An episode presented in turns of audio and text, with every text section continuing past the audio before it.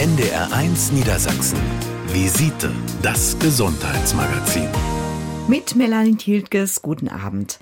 Ein Stolpern oder ein Schlag zu viel, fast jeder hat das in seinem Herzen schon mal gespürt. Das ist meist harmlos und vorübergehend, ein gestörter Herzrhythmus kann aber auch gefährlich werden. Vorhofflimmern ist die häufigste Form und kann lebensbedrohliche Schlaganfälle auslösen. Rund anderthalb bis zwei Millionen Menschen in Deutschland sind betroffen. Turbulenzen im Herzen, Vorhofflimmern, darum geht's in dieser Visite und mein Gast ist Professor Johann Bauersachs. Er ist Direktor der Klinik für Kardiologie und Angiologie an der Medizinischen Hochschule Hannover und er ist Mitglied im Beirat der Deutschen Herzstiftung, die mit ihrer Aktion Herzwochen aktuell wieder Patienten informiert hat. Herr Professor Bauer sagt, äh, Vorhofflimmern ist ja auch deshalb so gefährlich, weil viele Betroffene äh, zunächst nichts davon merken. Heißt das, es gibt gar keine eindeutigen Symptome?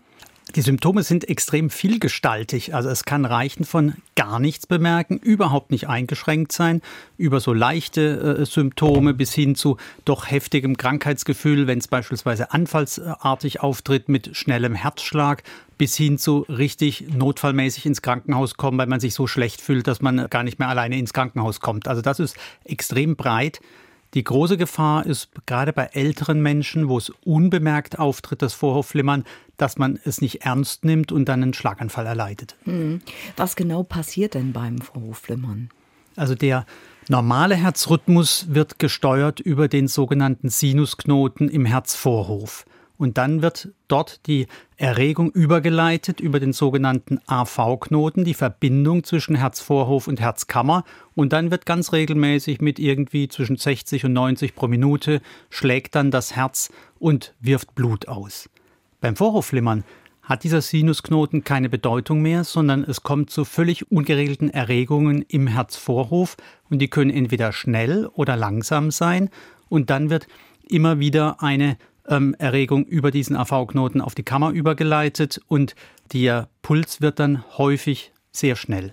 Also eine elektrische Störung kann man sagen, in der Herzelektrik eine Störung. Wie äh, stellen Sie denn fest ähm, als Kardiologe, ob es sich um Vorhofflimmern handelt oder ob das jetzt so harmlose Rhythmusstörungen sind? Also was sehr häufig ist, sind ja einzelne Extraschläge, die entweder aus der Herzkammer oder aus dem Herzvorhof kommen, die hat jeder Mensch bis zum gewissen Grad. Die meisten spüren sie überhaupt nicht und das ist harmlos. Vorhofflimmern ist typischerweise eine anhaltende Rhythmusstörung, wo komplett der Herzrhythmus gestört ist, nicht mehr normal abläuft, eben aufgrund dieser nicht mehr Funktionstüchtigkeit des Sinusknotens und der Erregungen, die im Vorhof da wild aktiv sind. Und dann schreiben wir typischerweise ein EKG. Mhm. Also das 12-Kanal-EKG ist, sag mal, der Goldstandard für, das, für die Vorhofflimmer-Diagnose. Heutzutage kommen aber auch einige Menschen beispielsweise mit sogenannten Devices, wie beispielsweise einem Smartphone, was auch äh, eine Möglichkeit gibt zur EKG-Aufzeichnung. Und da kann man dann auch schon den Verdacht oder in manchen Fällen sogar die Diagnose vor Hofflimmern stellen. Mhm. Nun leiden ja ganz, ganz viele Menschen unter Bluthochdruck, eigentlich jeder zweite über 65. Was spielt das für eine Rolle beim Vorhofflimmern? Es ist ein ganz wichtiger Risikofaktor, weil Bluthochdruck zu einem gewissen Stau häufig auch von Blut vor der Herzkammer im linken Vorhof führt. Dadurch wird der Vorhof stärker belastet, dadurch baut sich der Vorhof auch um, kann den Sinusrhythmus nicht mehr so gut halten und dann kommen oft durch ähm, eben gestörte Erregung aus den Lungenwegen kommende Erregungen, die normalerweise gar nicht zu Vorhofflimmern führen, führen dann in diesem etwas belasteten Vorhof doch zum Vorhofflimmern. Die Deutsche Herzstiftung empfiehlt ja älteren Menschen äh, regelmäßig Blutdruck, aber eben auch den Puls zu messen. Wie mache ich das denn richtig? Also typischerweise beim Blutdruckmessen wird ja der Puls auch gemessen von den Geräten. Die zeigen dann oft Arrhythmie an. Dann sollte man hellhörig werden. Oder man kann auch ohne Blutdruck zu messen, kann man sich den Puls an der Halsschlagader oder an der Armschlagader messen. Und wenn der komplett unregelmäßig scheint, dann sollte man auch mal zum Arzt gehen und das bestätigen lassen oder ausschließen lassen. Auch gibt es Empfehlungen ja von der Europäischen und Deutschen Gesellschaft für Kardiologie, dass ab 60, 65 auch äh, eben ein Screening gemacht wird in, im Sinn von, wenn man beim Arzt ist, soll der zumindest mal den Puls fühlen oder ein EKG schreiben. Also je älter man ist, desto häufiger tritt nicht nur Vorhofflimmern auf, sondern desto häufiger ist dann auch eine Blutverdünnung nötig, um einem Schlaganfall vorzubeugen. Denn das ist, glaube ich, der entscheidende Punkt, dass man beim Vorhofflimmern, auch wenn man nichts merkt, trotzdem ein erhöhtes Schlaganfallrisiko hat. Welche ähm, Risikofaktoren spielen sonst noch eine Rolle? Also Bewegungsmangel ist ein ganz wichtiger Faktor. Also die Menschen, die Sport machen, insbesondere auch Ausdauersport, ähm, man muss nicht Marathon laufen. Das ist vielleicht dann zu viel des Guten, aber so ein gewisses Quantum von zwei, drei Stunden Sport in der Woche ist sicherlich äh, schützend und auch Übergewicht, ganz wichtiger Faktor. Wir wissen, dass Patienten mit stärkerem, insbesondere stärkerem Übergewicht, dass da Vorhofflimmern häufiger auftritt und auch nach Behandlung mit Medikamenten oder mit einer Katheterablation wird eben das Vorhofflimmern sehr viel häufiger wieder auftreten, wenn man weiterhin übergewichtig ist. Eine Corona-Infektion, die kann ebenfalls zu einem erhöhten Risiko für Vorhofflimmern führen. Was wissen Sie schon darüber? Also Corona ist mit verschiedenen Formen von Rhythmusstörungen verbunden, auch den Extraschlägen aus Herzkammer oder Herzvorhof, die nicht unbedingt direkt vorhofflimmernd sind. Wahrscheinlich ist die Entzündungsaktivität, also diese Inflammation, wie wir es nennen, die dann auch äh, eben die Prozesse im Herz beeinflusst. Häufig geht das aber auch wieder vorbei. Also dass man einige Wochen, manchmal sogar Monate diese stärkere Neigung zu Rhythmusstörungen hat und dann verliert sich das aber mit dem Verlauf. Hm. Herr Professor Bauer sagt, wenn die Diagnose Vorhofflimmern dann feststeht, wann muss behandelt werden? Das ist die Frage, was Sie mit behandeln meinen. Also zum einen muss man auf jeden Fall bei Menschen, die ein erhöhtes Schlaganfallrisiko haben, unter Vorhofflimmern eine Blutverdünnung machen, unabhängig davon, ob der Patient merkt oder nicht merkt, dass mhm. er oder sie Vorhofflimmern hat. Und da gibt es nur wenige Menschen, die keine Blutverdünnung brauchen, das sind insbesondere die Jüngeren, die keinerlei Begleiterkrankungen haben. Aber jeder Mensch äh, über 65 oder auch wenn nur Bluthochdruck oder Herzschwäche oder Zuckererkrankung vorliegt, dann ist das bereits ein deutlich erhöhtes Risiko für einen Schlaganfall und deswegen muss dann mit einer Blutverdünnung sogenannte Antikoagulation behandelt werden. Typischerweise macht man das heute mit den direkten oder den nicht-Vitamin K-Antagonisten. Man muss nicht mehr das alte Marcomar, was so hm, schwierig war, das kennen viele nehmen. Noch, ne? Das kennen viele noch und das war auch ja unangenehm. Da muss man mit dem Essen aufpassen, muss ständig mhm. kontrollieren. Heutzutage haben wir da neuere Medikamente, die schon seit über zehn Jahren jetzt äh, verfügbar sind. Und da nimmt man einfach eine oder zwei Tabletten am Tag und damit ist gut. Ja, über die Therapie bei Vorhofflimmern werden wir gleich noch sprechen. Turbulenzen im Herz, das Thema bei uns in der Visite und Ihre Fragen an Herzspezialist Johann Bauersachs, die konnten Sie heute Vormittag am Servicetelefon stellen und Antworten hören Sie hier gleich bei uns in der Visite.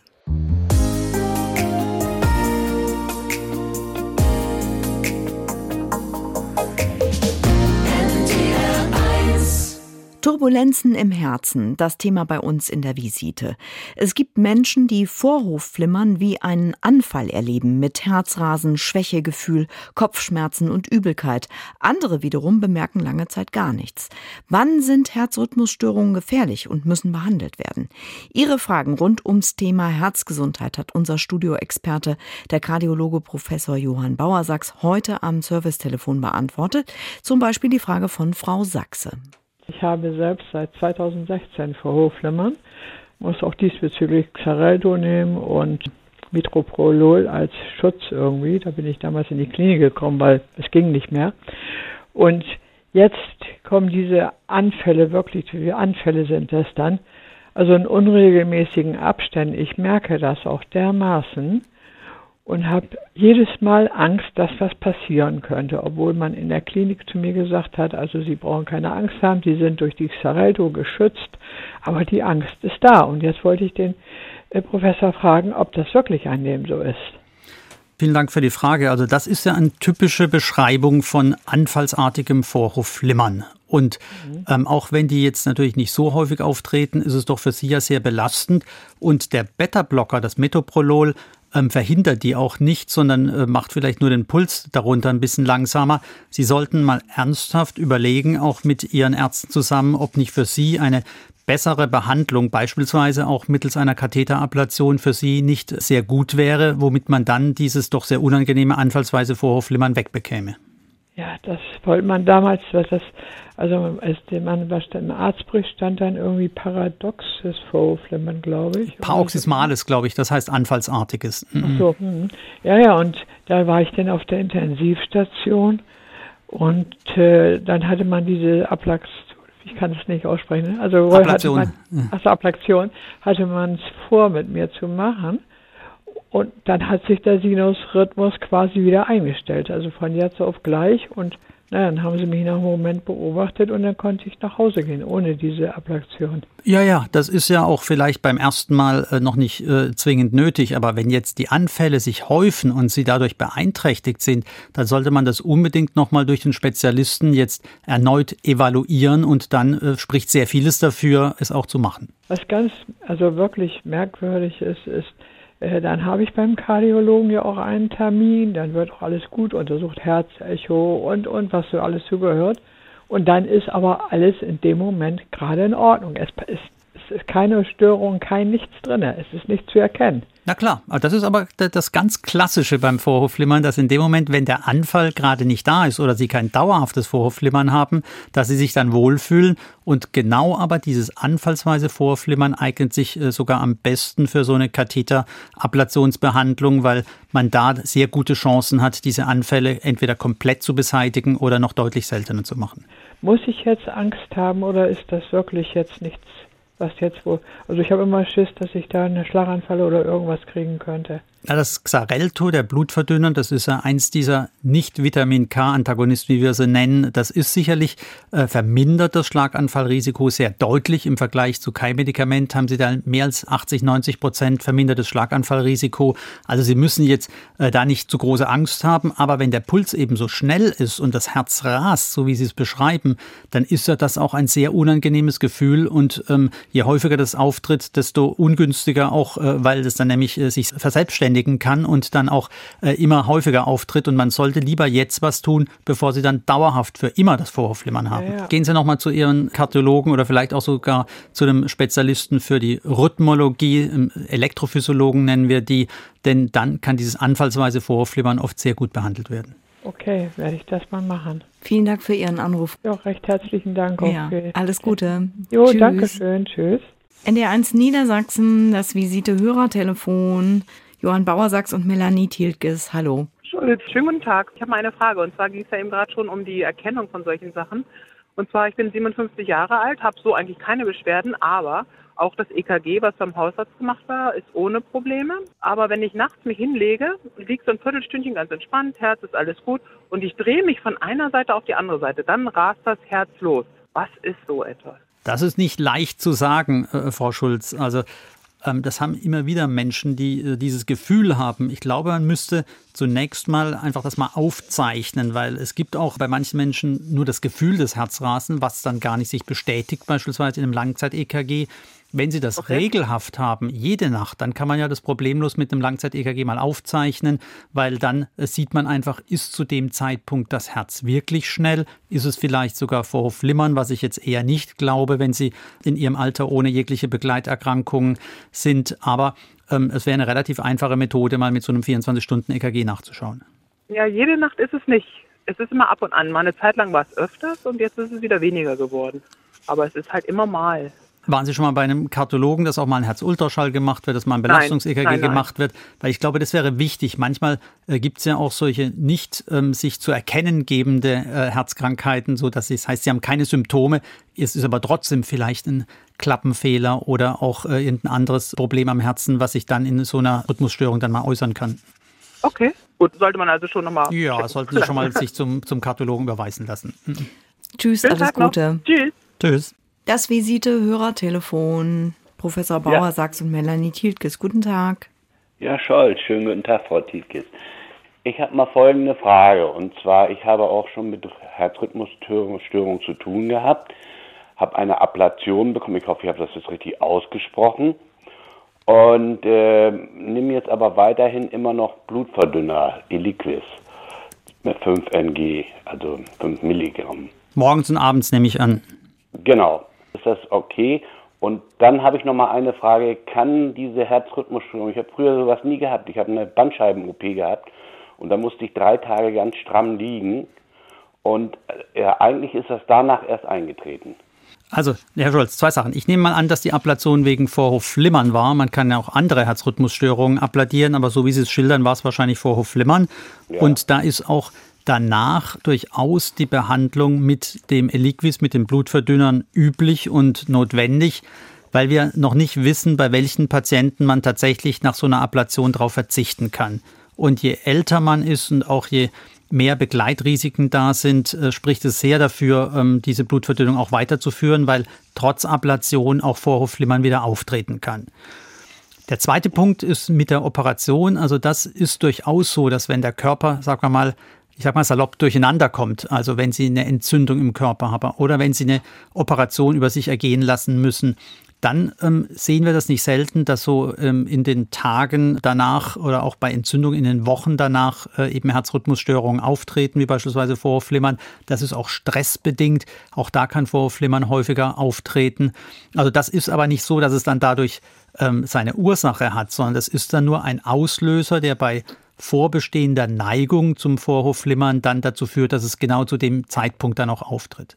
Ah, dann bin ich ja schon mal ein Stück weit schlauer jetzt. Aber weil es gab nämlich bei dieser OP, gab es wohl irgendwelche Komplikationen. Man hat mir das dann im Nachhinein gesagt und ich habe jetzt auch so einen Ausweis, wenn ich jetzt nochmal wieder operiert werden soll, dass ich den dann vorlege, damit man weiß, aha, bei Herrn Scholz hat es da schon mal das und das äh, Ereignis gegeben. Na, ich weiß, aber ich kann Ihnen das nicht genau beschreiben, was das war. Das ja, dann, das hört sich ja so an, als wäre es möglicherweise auch eine Komplikation mit der Narkose, also der ähm, ähm, Betäubung gewesen. Und das äh, macht dann immer einen Stress für den Körper, weswegen dann äh, Vorhofflimmern auftreten kann. Also sicherlich, glaube ich, dann sinnvoll, dass Sie den Ausweis bei sich haben, damit man weiß, äh, vielleicht welches Medikament man nicht geben soll oder was da schon mal aufgetreten ist. Ah, so. Na gut, dann sind eigentlich meine Fragen beantwortet und dann bedanke ich mich ganz recht herzlich bei Ihnen und wünsche Ihnen noch viele nette Patienten. Danke, alles Gute Ihnen. Ja, danke für Ihren Anruf. Tschüss. Ja, bitteschön. Tschüss. NDR1 Niedersachsen. Visite, das Gesundheitsmagazin. Am Mikrofon Melanie Tiltges. Unser Herz schlägt bis zu 100 Mal pro Minute. Im Lauf eines 80-jährigen Lebens kommt die Pumpe auf durchschnittlich drei Milliarden Schläge. Da kommt das Herz gelegentlich schon mal aus dem Takt. Das kann harmlos sein. Anders beim Vorhofflimmern, das lebensgefährliche Schlaganfälle auslösen kann. Manche Patienten bemerken fast nichts, andere erleben Vorhofflimmern als regelrechten Anfall mit Herzrasen, Schwindel und Kopfschmerzen. Im Studio ist der Herzspezialist Johann Bauersachs aus Hannover. Er ist auch Mitglied im Beirat der Deutschen Herzstiftung. Herr Bauersachs, die Herzstiftung fördert ein Team der Uni Heidelberg, das ein neues Medikament für Patienten mit Vorhofflimmern erforscht. Lässt das hoffen? Ja, es ist äh, wirklich so, dass die medikamentöse Therapie äh, des Vorhofflimmerns wirklich schwierig ist, weil es gibt wenige Medikamente. Oft sind sie auch mit Nebenwirkungen verbunden oder man darf sie beispielsweise, wenn weitere Herzkrankheiten wie Klappenerkrankung oder eine Herzschwäche vorhanden ist, dann darf man sie gar nicht einsetzen oder wenn man schon einen Herzinfarkt hatte. Also von daher ist bei der großen Menge an Menschen mit Vorhofflimmern wäre es hochinteressant, wenn wir ein neues Medikament da bekommen könnten. Allerdings brauchen solche Medikamentenentwicklungen natürlich immer viel Zeit. Und äh, deswegen kann man auch nicht erwarten, dass dann vielleicht nächstes oder übernächstes Jahr dann schon das Wundermedikament auf dem Markt ist. Da mhm. muss man noch Zeit geben. Mhm. Das ist jetzt noch im Test sozusagen. Genau. Eine wichtige Therapiemethode, das sagten Sie schon, ist die Katheterablation. Medikamente sind erstmal nicht das Mittel der Wahl. Dabei wird ja Gewebe, das das Vorhofflimmern auslöst, verödet, kann man sagen. Wie muss ich mir das genau vorstellen? Vorstellen? Also die Katheterablation ist schon seit einiger Zeit etabliert und jetzt haben wir seit kürzerem auch die Daten, dass eben eine frühe Therapie von Vorhofflimmern sowohl mit Medikamenten, aber auch gerade mit der effizienteren Katheterablation nicht nur jetzt die Symptomatik verbessert, sondern dass auch die Patienten dadurch besser leben, weniger ins Krankenhaus müssen. Bei der Katheterablation, da wird ein Katheter über die Leistenvene hochgeschoben zum rechten Herzvorhof, dann muss man eine sogenannte transseptale Punktion machen. Das heißt, man geht durch die Scheidewand vom rechten in den linken Vorhof und dann geht man an die Lungenvenen. Also das sind ähm, Blutgefäße, die das mit Sauerstoff angereicherte Blut aus den Lungen in den linken Vorhof transportieren, bevor es dann wieder in den großen Kreislauf geht. Und diese Lungenwehen, das sind typischerweise vier, diese Lungenwehen sind ursächlich bei sehr vielen Menschen für anfallsweises und auch dauerhaftes Vorhofflimmern. Mhm. Und diese Lungenwehen, die können dann bei der Katheterablation entweder mit einem Kälteballon beispielsweise oder mit gezielten kleinen Abgaben von ähm, Stromimpulsen so getrennt werden elektrisch vom Vorhof, dass der Vorhof dann nicht mehr flimmert. Es klingt für den Laien natürlich jetzt erstmal sehr kompliziert und es ist auch eine, ja, OP mit Narkose.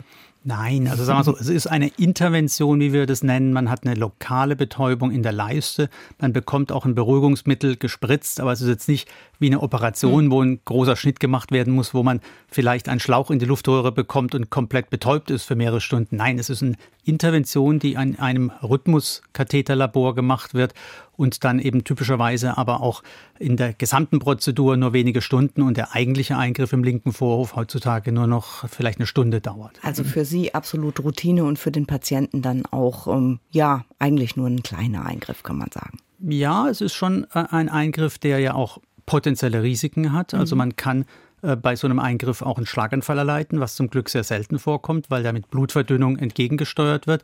Man kann in sehr seltenen Fällen auch mal eine Wand eines Herzvorhofs durchstoßen, sodass man dann auch eine Blutansammlung im Herzbeutel hat, wo man dann sehr schnell reagieren muss und das wieder ablassen muss. Also es ist nicht risikofrei und deswegen muss man es immer gut planen, aber es ist in Deutschland, auch in vielen anderen Ländern ein absoluter Routineeingriff, der wirklich in den größeren Kliniken nahezu täglich gemacht wird. Mhm. Vorhofflimmern wird auch mit äh, Strom behandelt. Elektrische Kardioversion heißt das Verfahren. Äh, was passiert da genau? Ich würde es mal salopp sagen, das ist so der Holzhammer. Ähm, da wird nämlich von außen auf äh, den Patienten eben mit doch relativ starkem Strom wird äh, eine sogenannte Kartoversion gemacht. Die Stromabgabe bewirkt dann so eine Regularisierung aber die ändert eben nichts an den Ursachen des Vorhofflimmerns. Und bei fast allen Menschen ist nach so einer Kartovation durchaus ein hohes Risiko, dass Vorhofflimmern erneut auftritt, da. Mhm. Es gibt nur sehr wenige Patienten, wo Vorhofflimmern vielleicht mal im Rahmen eines Infekts oder äh, so aufgetreten ist und die dann keine Risiko haben für erneutes Vorflimmern. Aber spätestens, wenn man das zweite Mal oder allerspätestens das dritte Mal so eine Kartoversion machen muss, um ein anhaltendes Vorflimmern zu beseitigen, sollte man doch an ähm, vorbeugende bzw. die wirklichen therapeutischen Maßnahmen nachdenken. Wie entscheiden Sie das denn für welche Patienten quasi die Ablation oder die Kardioversion das richtige Mittel der Wahl ist? Also Kardioversion ja typischerweise, wenn so Vorflimmern zum ersten Mal auftritt mhm. und nicht von alleine wieder weggeht. Dazu müssen Sie aber wissen, dass bei der weit überwiegenden Mehrzahl nach 24 bis spätestens 48 Stunden geht das Vorhofflimmern von allein wieder weg, wenn es mal aufgetreten ist. Das heißt, man kann da einen Moment abwarten und dann ähm, ähm es weg. Während, äh, wenn es bleibt, dann ist so eine Kartoversion sinnvoll, um dann wieder den normalen Rhythmus herzustellen. Da man aber die Ursachen des Vorflimmerns dadurch nicht beseitigt, sollte man dann schon ein Konzept haben, wie gehe ich denn um, wenn das Vorflimmern wieder auftritt. Mache ich dann äh, eine medikamentöse Therapie? Es gibt zum Beispiel ja auch Beta-Blocker, die jetzt aber nicht stark äh, den Rhythmus stabilisieren, die nur den Pulsschlag verringern. Es gibt auch andere äh, spezifischere sogenannte Antiarrhythmika, die man beim Herzgesunden mhm. einsetzen kann. Aber die Katheterablation ist effizienter und wenn die Patientin oder der Patient da die beste Methode haben will, die auch auf Dauer am meisten verspricht, ist es typischerweise die Katheterablation. Vorhofflimmern kann ja, wir haben es schon gesagt, einen Schlaganfall auslösen im schlimmsten Fall. Ähm, meist kommt sowas ja nicht aus heiterem Himmel. Es gibt eine längere Vorgeschichte. Was kann denn im äh, Vorfeld darauf hindeuten? Was sind Hinweise? Also wir machen dann einen sogenannten Score. Das heißt, wir zählen zusammen, welche Begleiterkrankungen hat ein Mensch. Und da ist dann beispielsweise der Bluthochdruck, da ist eine Zuckererkrankung, da ist die Herzschwäche, da ist ein gewisses Alter. Also wenn man 65 überschritten hat oder bereits sogar 75, das zählt als starker Faktor für das Schlaganfallrisiko, auch wenn man vielleicht noch zusätzlich eine Verengung einem Kranzgefäß oder einer Halsschlagader hat. Also es gibt durchaus diese Zusatzfaktoren, die mhm. wir in so einen Score mit ähm, hineinrechnen und dann weiß man, ähm, ob das Schlaganfallrisiko so hoch ist, dass man eine Blutverdünnung machen sollte. Es gibt ganz wenige junge Menschen, die sonst komplett gesund sind. Da braucht man keine Blutverdünnung, weil das Schlaganfallrisiko sehr gering ist. Kündigt sich so ein Schlaganfall auch irgendwie an? Gibt es ähm, Zeichen, auf die ich achten kann? Leider nicht. In sehr vielen Fällen kommt so ein Schlaganfall, der oft ja dann auch mit einer Behinderung einhergeht, mit einer Halbseitenlähmung beispielsweise, kommt völlig aus heiterem Himmel. Mhm. In seltenen Fällen oder ja bei manchen Menschen taucht im Vorfeld so eine kurzzeitige ähm, Lähmung oder kurzzeitige Störung des Sehens auf. Wir nennen das transitorisch-ischämische Attacke, also TIA kurz genannt. Das sind ganz kleine Durchblutungsstörungen, die sich sofort wieder auflösen und das sind immer Warnzeichen für einen größeren Schlaganfall. Also wer so eine kurzzeitige Lähmung mal hatte, die, auch wenn sie sich komplett wieder aufgelöst hat, unbedingt bitte zum Arzt gehen oder sogar ins Krankenhaus, weil da ähm, könnte ein größerer Schlaganfall drohen. Sprechen wir mal den Worst Case an, nämlich den Schlaganfall. Wenn ich den Verdacht habe, dass jemand sowas erleidet, woran kann ich das erkennen? Also in den meisten Fällen treten Lähmungen auf, beispielsweise von einem Arm, einer Hand oder einem Bein oder auch Hand und Bein, Halbseitenlähmung. Aber es gibt auch subtilere, so nicht so ganz so klare Zeichen, zum Beispiel Störungen im Gesichtsfeld, im Sehen. Also das sind immer Alarmzeichen oder es gibt auch mal Menschen, da tritt es mehr so auf im Sinn von einem Verwirrtheitszustand, dass man vielleicht keine Lähmungen hat, aber trotzdem der Mensch nicht mehr ansprechbar ist oder äh, ganz anders reagiert als, als normal. Das sind alles äh, Anzeichen, da sollte man relativ rasch äh, ärztliche Hilfe holen oder ins Krankenhaus gehen. Es gibt ja, Herr Professor Bauer sagt auch so einen kurzen Test, womit der Laie checken kann, hat mein Gegenüber einen Schlaganfall oder nicht. Der sogenannte FAST-Test. Können Sie den mal erläutern? Ja, also FAST ist F-A-S-T und F ist äh, Face im Englischen für Gesicht. Also da kann man zum Beispiel sehen, hängt ein Mundwinkel herunter. Man kann auch fragen hier, versuch doch mal mich anzulächeln. Und wenn mhm. dann nur noch ein Mundwinkel hochgeht und der andere sich nicht mehr bewegt, dann ist das durchaus ein Zeichen für einen Schlaganfall, weil die Gesichtsmuskulatur beeinträchtigt ist. Dann sind es die Arme, Arms. Ähm, und da ist ganz klar, da kann man sich die Hand drücken lassen. Man kann den äh, Gegenüber bitten, den Arm mal hochzuheben. Und wenn da nichts mehr kommt und es vor allem auch seitenungleich ist, dann ist es ein klares Zeichen, dass man an Schlaganfall denken muss. Dann ist die Sprache, das S ähm, und da haben manche Menschen haben einfach einen kompletten Ausfall des Sprachzentrums. Das ist häufig auch mit einer Halbseitenlähmung verbunden, aber es kann auch nur das Sprachzentrum äh, durchblutungsgemindert sein und dann können die Patienten nichts mehr sagen, obwohl sie was sagen wollen und einen vielleicht auch noch verstehen. Und dann ist natürlich das T für Zeit. Das heißt, in dem Fall, wenn man eine der drei vorgenannten Dinge bemerkt, dann muss man gegen die Uhr arbeiten und mhm. dann schnell eben den oder die Patientin ins Krankenhaus tun, idealerweise dann ähm, in ein Krankenhaus, wo auch eine Neurologie mit einer Schlaganfalleinheit, einer sogenannten Stroke Unit ist, ja. um dann schnell Diagnose zu stellen und dann auch vielleicht eine Therapie einzuleiten. Also ja. ist dann auch schon hilfreich, wenn ich die Notfallnummer wähle, zu sagen, Verdacht auf Schlaganfall, damit die in der Rettungsleitstelle Bescheid wissen. Ja, unbedingt. Ganz, ganz wichtig. Das ist ähnlich wie beim Herzinfarkt. Da gehen wir ja in, in Krankenhäuser mit Katheterlabor schon vom Notarzt mhm. aus, während beim Verdacht auf Schlaganfall gibt es die sogenannten Stroke Units, also diese Schlaganfalleinheiten, wo dann sehr schnell eine Bildgebung gemacht werden kann, ein Computertomogramm und wo dann auch zum Beispiel eine Medikament gespritzt werden kann, was das Gerinnsel auflöst. Also diese Lysetherapie, die ist segensreich und die hat bei vielen Menschen dann einen wirklich schweren Schlaganfall verhindern können. Was tun, wenn das Herz aus dem Takt gerät? Antworten auf Ihre Fragen am Visitetelefon, die hören Sie gleich hier bei uns zum Thema Vorhofflimmern und Herzrhythmusstörung.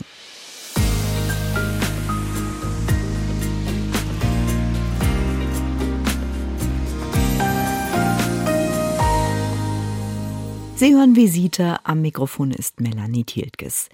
Die Herzwochen der Deutschen Herzstiftung haben aktuell in mehr als 1000 Veranstaltungen bundesweit über ein weit verbreitetes Phänomen informiert, Herzrhythmusstörungen. Eines der häufigsten Probleme ist das Vorhofflimmern. Wie erkennt man es und wie kann es behandelt werden? Ihre Fragen zum Thema hat unser Studioexperte Professor Johann Bauersachs heute Vormittag am Servicetelefon beantwortet. Da hat uns zum Beispiel Herr Pape angerufen. So, also es geht um Folgendes. Ich habe also die gleichen Symptome, wie Sie da ansprechen. Das heißt, dieses Kammerflimmern. Und äh, es ist also so, ich bin mittlerweile 72 Jahre alt und ich hatte im Jahr 2021 diese Geschichte das erste Mal und hatte furchtbare Angst bekommen, bin dann auch zum Kardiologen Der hat aber gesagt, das wäre nicht so schlimm, man würde nicht daran sterben. Und wenn es schlimmer würde, sollte man da eben einen Eingriff machen. Jetzt ist das Jahr 2020, da hatte ich es fünfmal und in diesem Jahr schon 13 Mal. Jetzt ist meine Frage, sollte man, weil es wohl nicht ganz mit Risiken behaftet ist, vor allem im Alter, wie ich das so verstanden habe zumindest, sollte man da diesen Eingriff machen? Würden Sie dazu raten oder ist es in meinem Alter vielleicht nicht mehr so ratsam und heilt es dann auch wirklich aus? Also, Herr Papa, ich denke, nehme an, Sie sprechen vom Vorhofflimmern, weil Sie haben Kammerflimmern gesagt, das haben Sie zum Glück nicht, sonst würde das Herz okay. stillstehen. Aber Vorhofflimmern, Sie beschreiben das ganz klassisch. Am Anfang ist es einmal, dann ist es wahrscheinlich ein paar Monate nicht mehr aufgetreten, dann ist es ja. häufiger und jetzt ist es schon in 22 schon 13 Mal aufgetreten. Also, ja, genau. das wird halt zunehmen. Und wir glauben schon bei Ihnen, Sie sind ja für uns eher jung mit, mit 72 Jahren, dass da eben der Erhalt des normalen Rhythmus doch anzustreben ist und dass sie da schon hochwahrscheinlich von so einer Ablationsbehandlung auch profitieren, weil sie sich ja. besser fühlen und ja, weil wir jetzt auch ja. Hinweise aus großen Untersuchungen haben, dass der Erhalt dieses normalen Rhythmus auch mit einer verbesserten Prognose, also mit weniger Krankenhausaufenthalten und vielleicht sogar mit einem längeren Leben verbunden sind. Also ja, ist, ich, ich ja. denke schon, dass man das jetzt neben dem, was Sie sonst machen, Medikamenten einnehmen, Blutverdünnung und so weiter, dass man das sehr ernsthaft äh, bei Ihnen evaluieren sollte, wahrscheinlich, äh, wenn nichts dagegen spricht, ja. diesen Eingriff machen und trotzdem aber natürlich auch die Blutverdünnung dann weiternehmen. Und 72 mhm. Jahre ist kein Alter mehr. Ja, ja, ich fühle mich ja eigentlich auch noch recht gut. Ne? Also es ist nur so, dass ich aber auch noch gleichzeitig noch mit diesem sogenannten ähm, Long-Covid zu kämpfen habe. Sprich, nach der letzten Impfung bin ich dann äh, luftmäßig nicht mehr gut drauf. Das heißt, unter Belastung ist schon ziemlich schlimm. Also ich habe das immer noch. Ne? Also es ist jetzt auch schon ein Jahr her. Hat, hat das vielleicht auch was miteinander zu tun oder? Ja, vielleicht ist es ja gar kein Long-Covid, sondern das ist vielleicht auch eine eine Herzschwäche, die ähm, okay. ähm, sich eben da in dem Zeitraum auch bemerkbar gemacht hat. Also da müsste man schon mal ja. genauer hinschauen. Wir erleben ja. das immer wieder, ja. dass äh, man vermeintlich wegen einer Impfung oder wegen einer Covid-Erkrankung dann Luftnot oder andere Probleme hat, dass in Wirklichkeit es einfach eine Herzerkrankung ist, die in ihrem Alter auch sehr häufig ist und die dann okay. mutmaßlich gar nichts mit dem Covid oder der Covid-Impfung zu tun hat. Ja, da haben Sie mir ja schon sehr geholfen. Also da bin ich schon ein bisschen beruhigter und ich weiß auch jetzt, was man machen soll. Also, vielen Dank für das Gespräch. Sie haben mir sehr geholfen. Danke Herr Papa, danke für Ihren Anruf. Alles ja, Gute. Tschüss. Schön. Alles Gute Ihnen auch. Danke. Tschüss.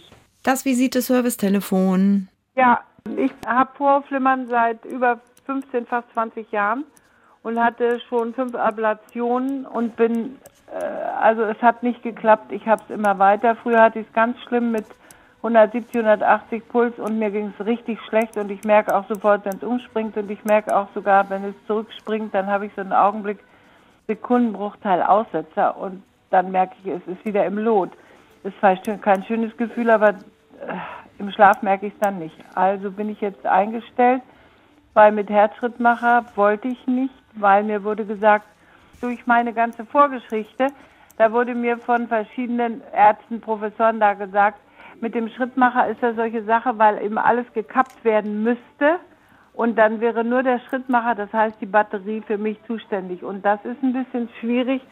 Ich weiß nicht, ich hab, hätte auch, glaube ich, immer Angst, dass wenn man nur von der Batterie abhängig ist, wenn ich diese, diese Ängste hätte, dann müsste ich ja damit leben. Jetzt ist die Frage, was schlimmer ist, ob ich jetzt, jetzt geht es. Ich bin jetzt auf Dronedaron eingestellt, also Multac und nehme das morgens und abends und damit ist es besser geworden, aber ich habe es also bestimmt ganz oft in der Woche und ich habe es mal mittags, mal abends, mal die ganze Nacht und, und jetzt ist die Frage mit diesem Schrittmacher, haben den viele Leute, ist das gut, ist das nicht gut, ist dann das Flimmern weg? Ich, ich versuche es mal ähm, nochmal aufzulösen. Also Sie haben ja offensichtlich dieses anfallsweise Vorflimmern schon sehr lang und haben auch schon fünf äh, Ablationen gehabt, die aber alle nicht das dauerhaft unterdrücken konnten. Und dann gibt es noch ähm, als letzte Möglichkeit, wenn auch die Medikamente nicht ausreichend wirken, gibt es eine sogenannte Pace- und Ablate-Strategie. Das heißt, dass man, wie Sie gesagt haben, die Überleitung von dem Herzvorhof auf die Herzkammer komplett unterbindet, indem man die ähm, eben elektrisch abtötet, sag ich mal. Also so, ja. so isoliert, so verödet, dass da nichts mehr rübergeht. Und dann ist das Herzrasen weg, weil dann die Herzkammer nicht mehr schnell schlagen kann. Und sie sind dann aber abhängig von einem Herzschrittmacher, der dann im Herzen eben dann in der linken, in der rechten Herzkammer den Takt vorgibt. Und das ist durchaus in seltenen Fällen ähm, wird das gemacht und ist auch eine Strategie, mit der man dann diese Symptomatik dieser Anfälle beseitigen kann. Ich glaube, Sie brauchen nicht zu viel Angst haben davor, weil es gibt ja auch Menschen, die aus anderen Gründen Schrittmacher abhängig sind. Und wenn der Schrittmacher regelmäßig kontrolliert wird, ähm, typischerweise ja zweimal im Jahr, dann ist es überhaupt kein Problem. Dann merkt man, wenn entweder das Aggregat, äh, äh, die Batterie leer wird oder wenn die Sonde nicht mehr richtig überträgt. Also die Angst jetzt dafür, dass das Herz einfach stehen bleibt, die ist, glaube ich, eher nicht, nicht gerechtfertigt. Und sehr viele Menschen haben dann ja auch noch einen Ersatzrhythmus aus der Herzkammer, sodass sie dann zumindest mit 30 äh, pro Minute oder so dann auch noch so einen Basiskreislauf haben. Also die Angst kann ich Ihnen, glaube ich, nehmen. Die andere Frage ist, ob man medikamentös noch, noch was machen kann. Aber wenn Sie jetzt, sagen wir mal, mit dem Dronedaron soweit ganz gut zurechtkommen, dann ähm, können Sie es damit ja erstmal versuchen. Ja, das nehme ich ja schon über jetzt äh, anderthalb Jahre oder zwei Jahre fast.